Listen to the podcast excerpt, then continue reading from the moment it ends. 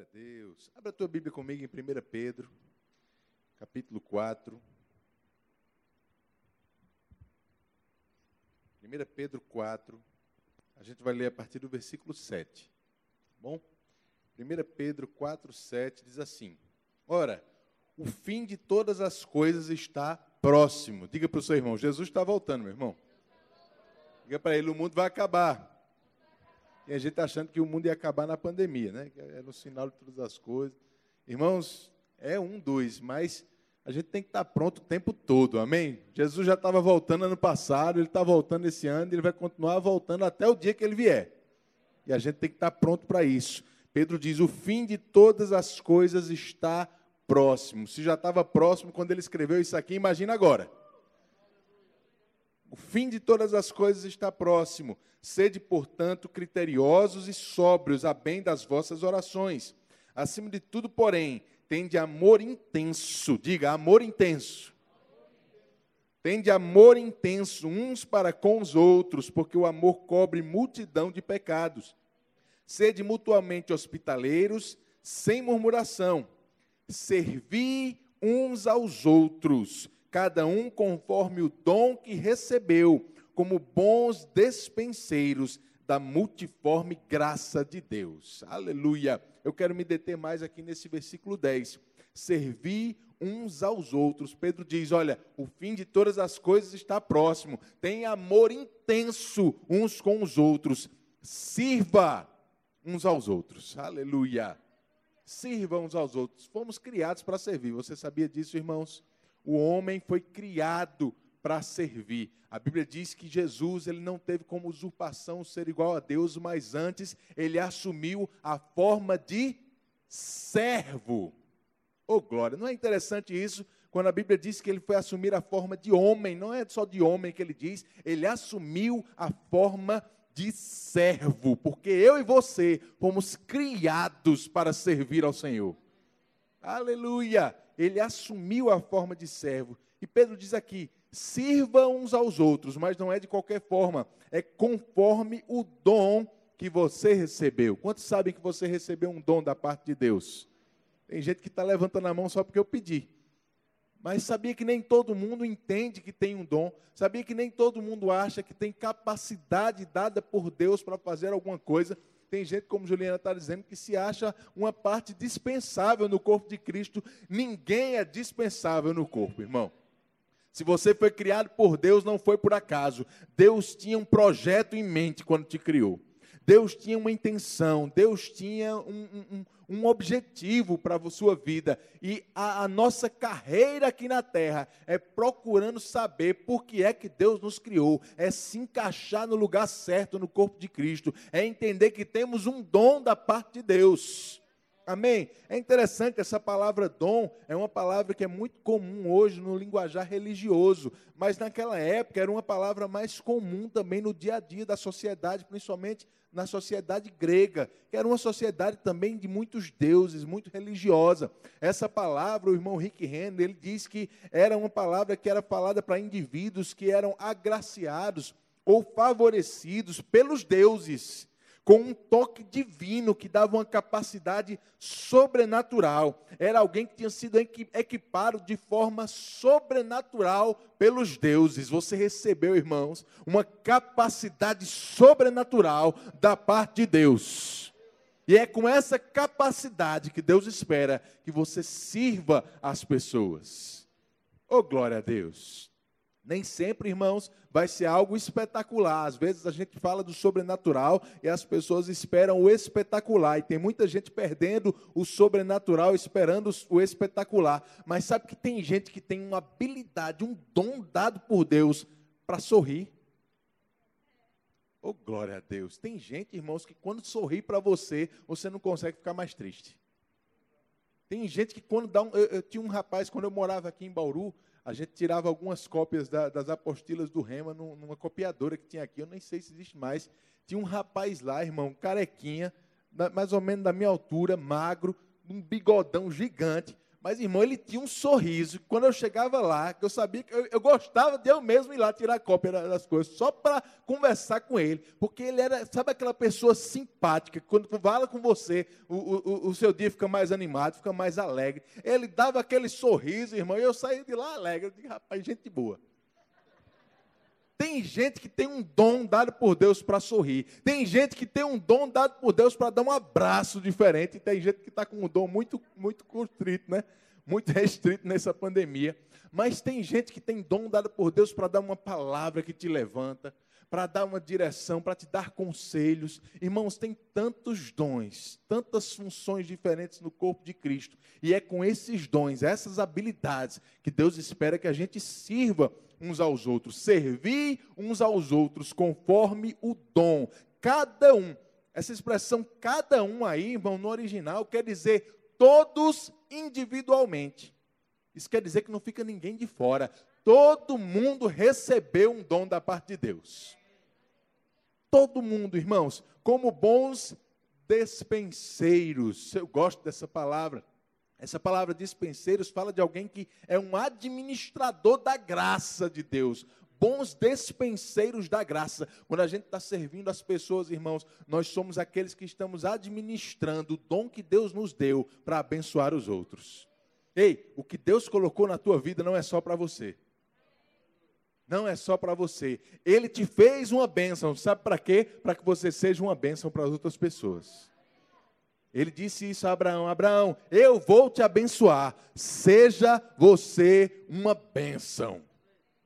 A gente não pode achar que o que Deus coloca na nossa vida é só para a gente, irmãos. Ele dá de forma abundantemente mais do que a gente pode pedir ou imaginar. A Bíblia diz que nós recebemos de forma recalcada, sacudida e transbordante. Para que quem estiver perto da gente seja abençoado com aquilo que a gente está usufruindo também. Tem bênçãos de Deus na tua vida? Tem dom da parte de Deus em você? Você sabia disso, queridos? Quando a gente chega aqui, irmãos, não é só para a gente sentar, ouvir uma boa palavra e voltar para casa, isso é parte do nosso culto, mas a gente não vem só para assistir um culto, a gente vem para participar do culto, para fazer algo também. Amém. Lá em, em 1 Coríntios, não precisa você abrir, mas em 1 Coríntios, no capítulo 14, no versículo 26, ele diz: Que fazer, pois, irmãos? Quando vos reunis, um tem salmo, o outro tem doutrina, outro tem revelação, outro tem, tem língua e outro tem interpretação. Tudo, porém, seja feito para a edificação. Paulo diz: quando vocês se reúnem, cada um tem uma coisa da parte de Deus.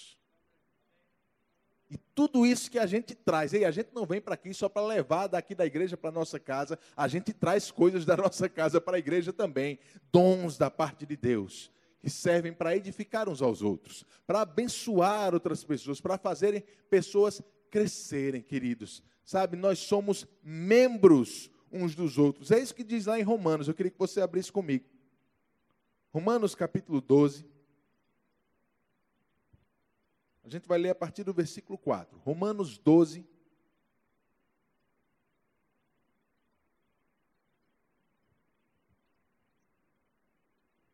Versículo 4 diz assim: Porque assim como num só corpo temos muitos membros, mas nem todos os membros têm a mesma função, assim também nós, conquanto muitos, somos um só corpo em Cristo e membros uns dos outros, tendo, porém, diferentes dons segundo a graça que nos foi dada. Aleluia.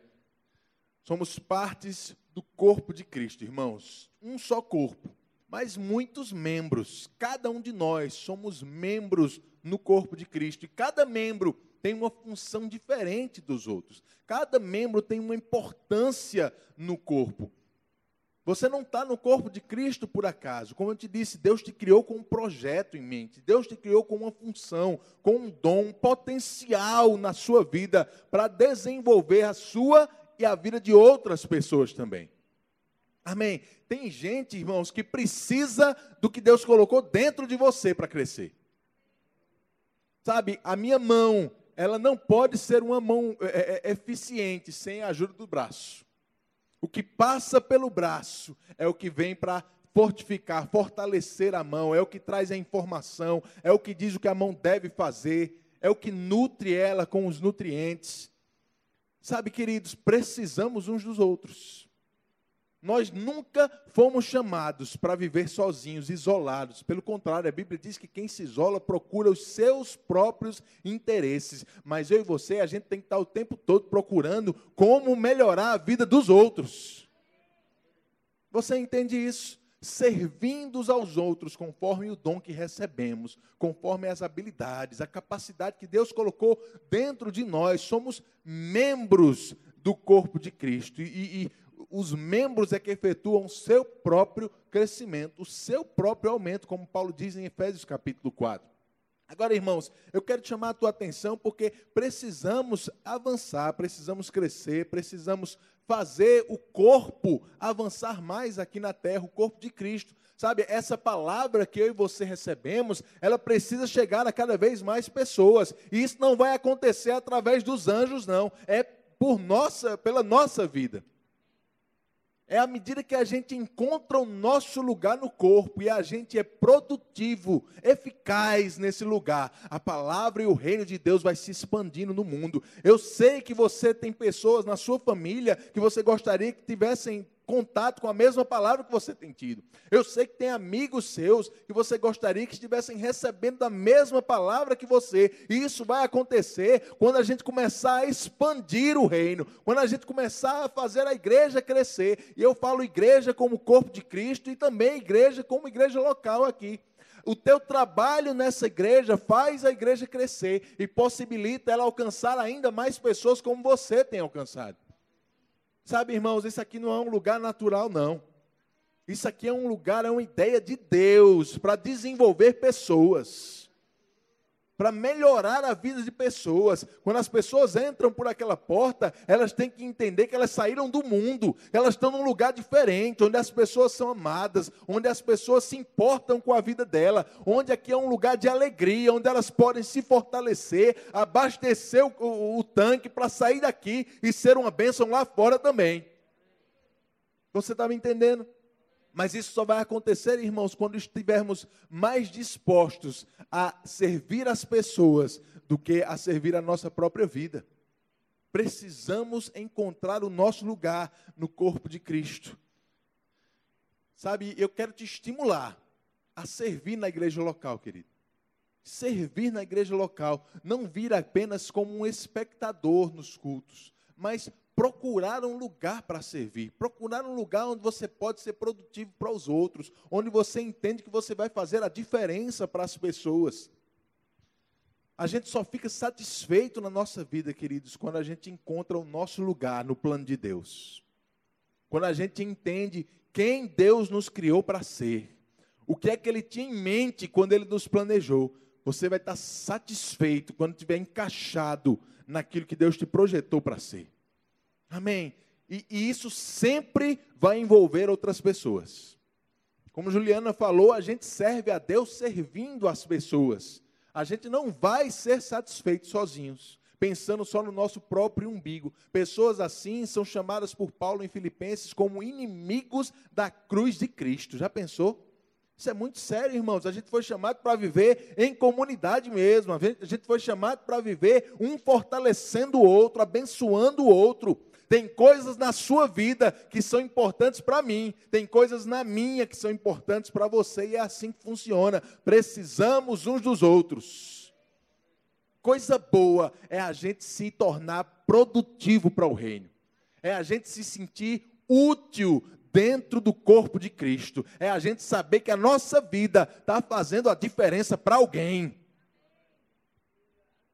A gente está no setembro amarelo, né? Pessoal falando sobre suicídio, depressão, tanta coisa. Irmãos, eu, sei, eu tenho certeza, convicção, de que pessoas que encontram o seu lugar, pessoas que se sentem úteis dentro do corpo de Cristo, úteis para aqueles que, que o cercam, esse tipo de gente, irmãos, não entra em depressão, não.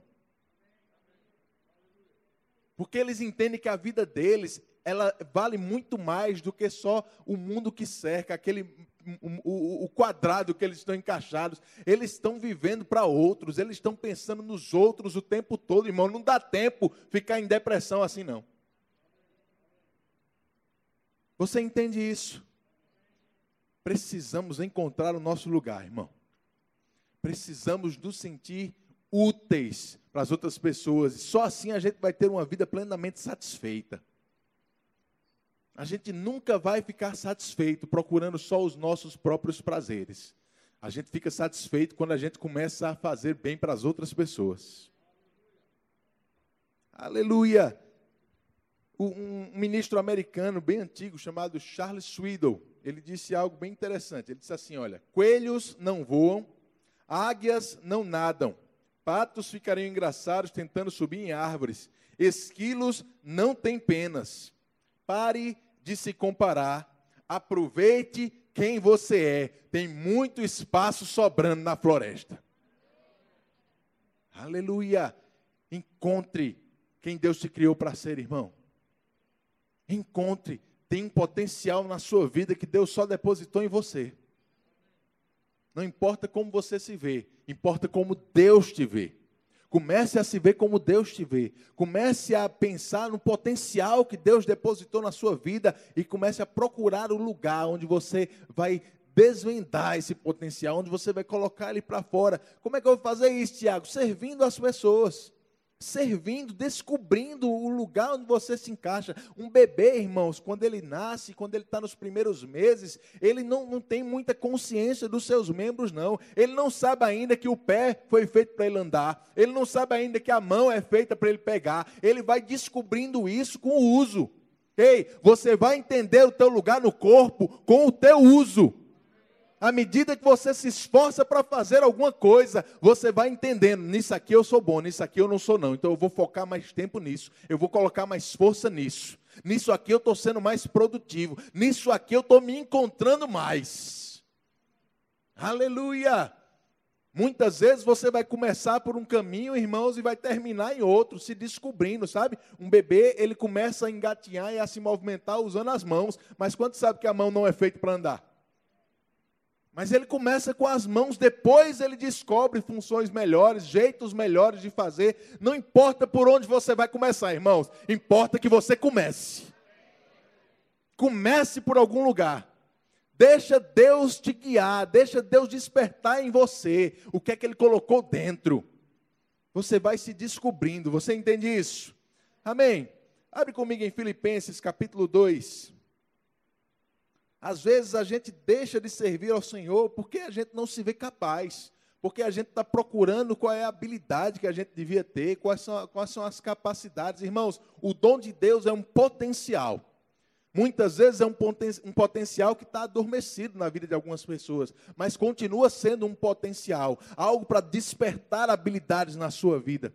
Lá em Filipenses, capítulo 2, no versículo 19, Filipenses 2, 19, Paulo diz assim: Eu espero, porém, no Senhor Jesus, mandar-vos Timóteo o mais breve possível, a fim de que eu me sinta animado também, tendo conhecimento da vossa situação, porque a ninguém tenho de igual sentimento que sinceramente cuide dos vossos interesses, pois todos eles buscam o que é seu próprio, não o que é de Cristo Jesus. Aleluia.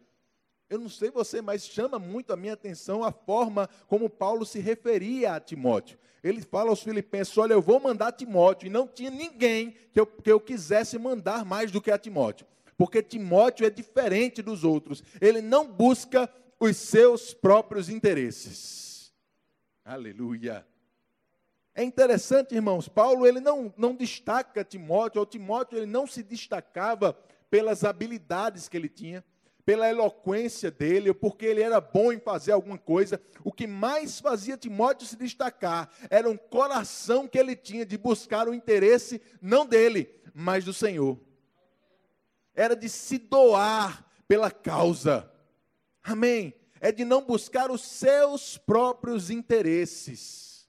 Aleluia. Sabe, irmãos, chega do tempo da gente estar tá procurando viver só para nós mesmos. Esse tempo é para trás, esse tempo era para quando a gente não conhecia o Senhor, mas nós estamos no corpo de Cristo e aqui a regra é diferente. Jesus disse em João capítulo 13: Um novo mandamento eu vos dou. O novo mandamento, não confunda o novo com o antigo. O antigo era: amarás ao teu próximo como a ti mesmo. Esse antigo ele tinha um limite no que eu podia fazer pelas pessoas. Eu faço por ele até onde não me incomode. Eu faço por ele o que eu faria, talvez por mim mesmo, mas não mais do que isso. Mas Jesus disse: Um novo mandamento eu vos dou, que ameis ao vosso próximo como eu vos amei. Aí o limite foi para o espaço, meu irmão. Acabou o limite.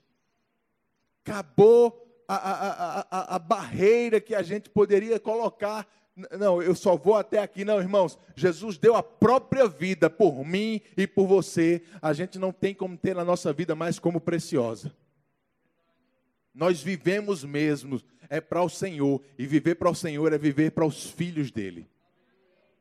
É viver para abençoar as pessoas, é para ver as pessoas melhor, é não procurar mais os nossos próprios interesses. Esse é, essa é a principal característica que Deus espera na vida de alguém que quer servir não é apenas dons, habilidades, isso vai vir, irmãos. Talvez você já saiba quais são as habilidades que você tem, talvez você não saiba, não importa. No serviço elas vão aparecer, mas o mais importante é você ter um coração disposto a fazer pelos outros o que Deus tem feito por você. Isso era o que fazia Timóteo ser diferente para Paulo.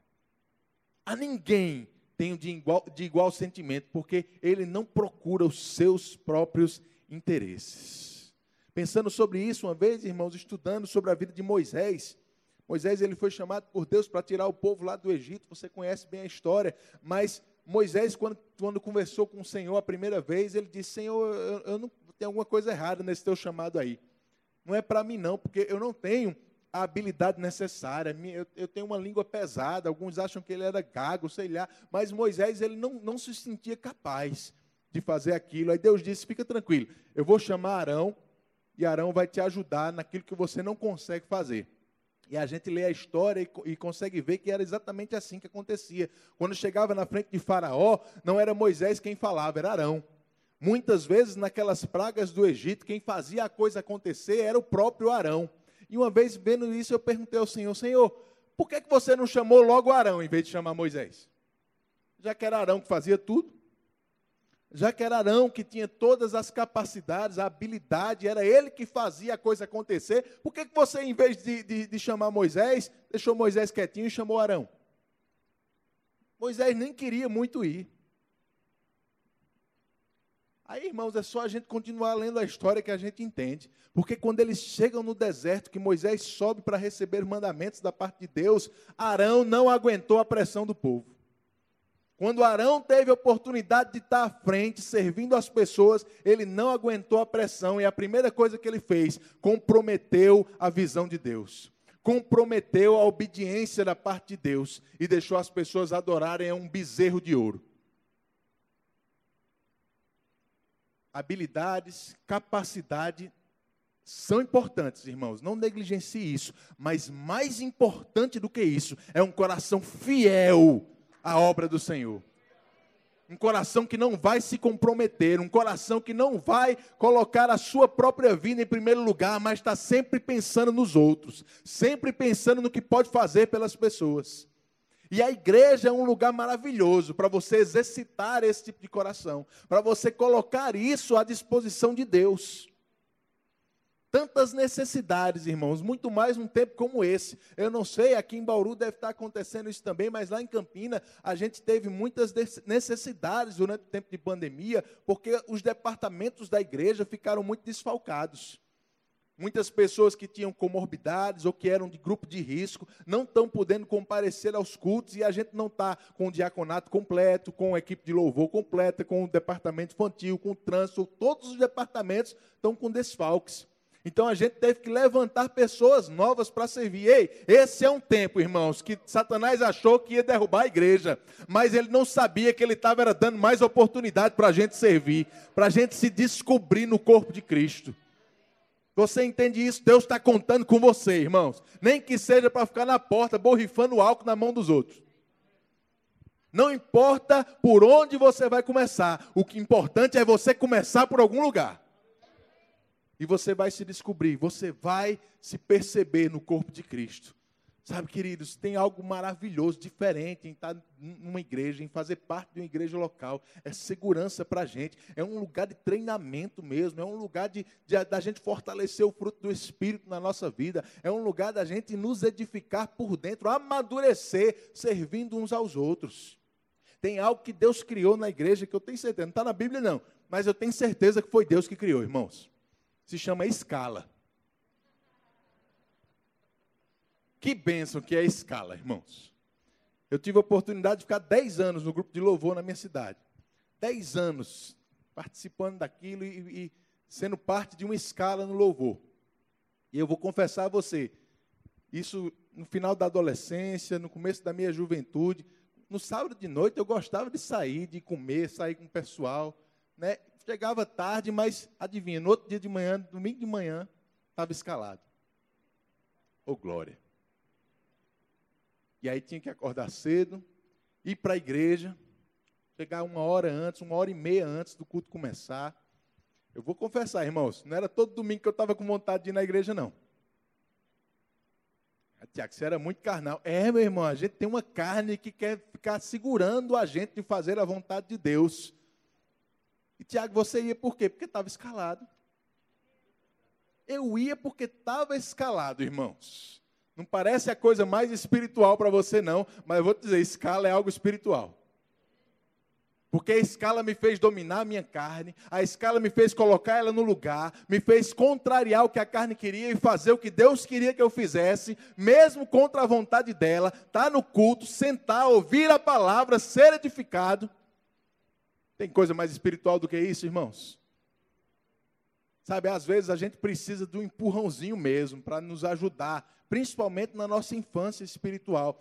Quando a gente cresce, quando a gente vira adulto, a gente entende, queridos, que ser adulto é fazer coisas que a gente não gostaria de fazer, mas que precisam ser feitas. É assim ou não é? Responsabilidade é isso. Nem sempre a gente gosta do que a gente tem que fazer, mas a gente faz porque sabe que é necessário. Quando a gente amadurece espiritualmente, é assim também. Mas muitas vezes a nossa carne está lutando contra a gente. E a gente vai precisar de um líder de departamento que cobre da gente. Ei, por que você não foi para a igreja hoje? A gente vai precisar de um pastor, a gente vai precisar de alguém, de um amigo que trabalha com a gente naquele departamento, nos incentivando. Vamos que vai ser bom. A gente vai precisar do nosso nome na escala para fazer a gente se levantar, mesmo no dia que a gente não quer, que a gente está cansado, mas para fazer a coisa certa. Tem gente precisando de escala para ser mais espiritual. Oh, glória a Deus! Se você ainda não tem uma escala para te ajudar, irmãos, arrume uma. Pode ter certeza, fale com o pessoal da liderança aqui da igreja. Tem uma escala esperando, pra, esperando você aqui, feita sob medida. Não quer dizer que você vai estar vindo todos os cultos, toda semana, todo mês. Não, irmãos. Você vai se encaixar na, na medida da tua disponibilidade. Mas faz alguma coisa. Seja produtivo para o reino. E isso vai trazer crescimento para a sua vida. Ninguém cresce sozinho. A gente só cresce servindo, a gente só cresce abençoando os outros, a gente só recebe quando a gente dá. Está pronto para dar mais do seu tempo? Do teu esforço, da tua vida, do teu dinheiro, daquilo que Deus tem feito chegar em você, seja o que for, a habilidade que for, a capacidade, o dom que for, foi dado a você para que você possa servir aos outros. Amém? Está pronto para isso, irmãos? Deus vai te cobrar disso, querido, e, e pode ter certeza. Pergunta às pessoas que já servem nos departamentos. Sabe, quando a gente está servindo, quando a gente encontra o nosso lugar, irmãos, a gente vem para a igreja mais feliz. A gente vem com esse sentimento de que tem uma missão para ser cumprida. E é tão bom voltar para casa com esse sentimento de missão cumprida. De saber que alguém naquela noite foi abençoado não só pelo pregador que estava aqui, mas por causa de uma palavra que você deu, um sorriso, um abraço, um aperto de mão, um serviço diferente, uma água que você ofereceu, por causa de uma gentileza que você fez, porque eu vou te dizer, Lá fora as pessoas não estão acostumadas a ser tratadas assim, não. Mas aqui dentro isso tem que ser normal. No reino de Deus isso é normal, irmãos. Esse é um lugar de amor. Mas esse amor vai fluir através de você, porque a Bíblia diz que ele já foi derramado nos nossos corações. Tem amor na sua vida? Você é um referencial do amor de Deus para as pessoas. Ame, como Pedro falou, com amor intenso. Amor intenso. Como? Servindo. Servindo. Diga comigo, eu preciso de uma escala. Não, diga com mais convicção, irmão. Diga para passar pela máscara. Diga, eu preciso de uma escala. Aleluia, glória a Deus. Está ouvindo aí, né, pastor? Pode pegar pela palavra agora já. Amém. Vamos orar. Fecha os teus olhos. Pai, muito obrigado por essa noite. Obrigado, Senhor, por essa palavra que é viva, que é eficaz, Pai. Eu creio na direção do Teu Espírito, Senhor, guiando os meus irmãos, guiando, Pai, todo mundo que está ouvindo essa palavra para ser mais produtivo ainda para o reino. Cremos, Senhor, que essa é uma igreja produtiva, essa é uma igreja que não busca os seus próprios interesses, Pai.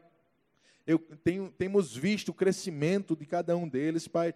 Mas sabemos que é só o começo do que você tem para as nossas vidas. Obrigado, Senhor. Eu oro por direção e sensibilidade na, no coração de cada um dos meus irmãos e irmãs para discernir onde eles vão aplicar a sua força, a sua energia, o seu tempo, Pai, como eles vão se tornar mais produtivos para você, para que isso encha o coração deles de alegria, para que eles se sintam cada vez mais satisfeitos fazendo aquilo que você os chamou para fazer. Muito obrigado, muito, muito obrigado por essa igreja crescendo e sendo um referencial cada vez maior em Bauru, em São Paulo, no Brasil, Senhor. Cremos nisso, em nome de Jesus.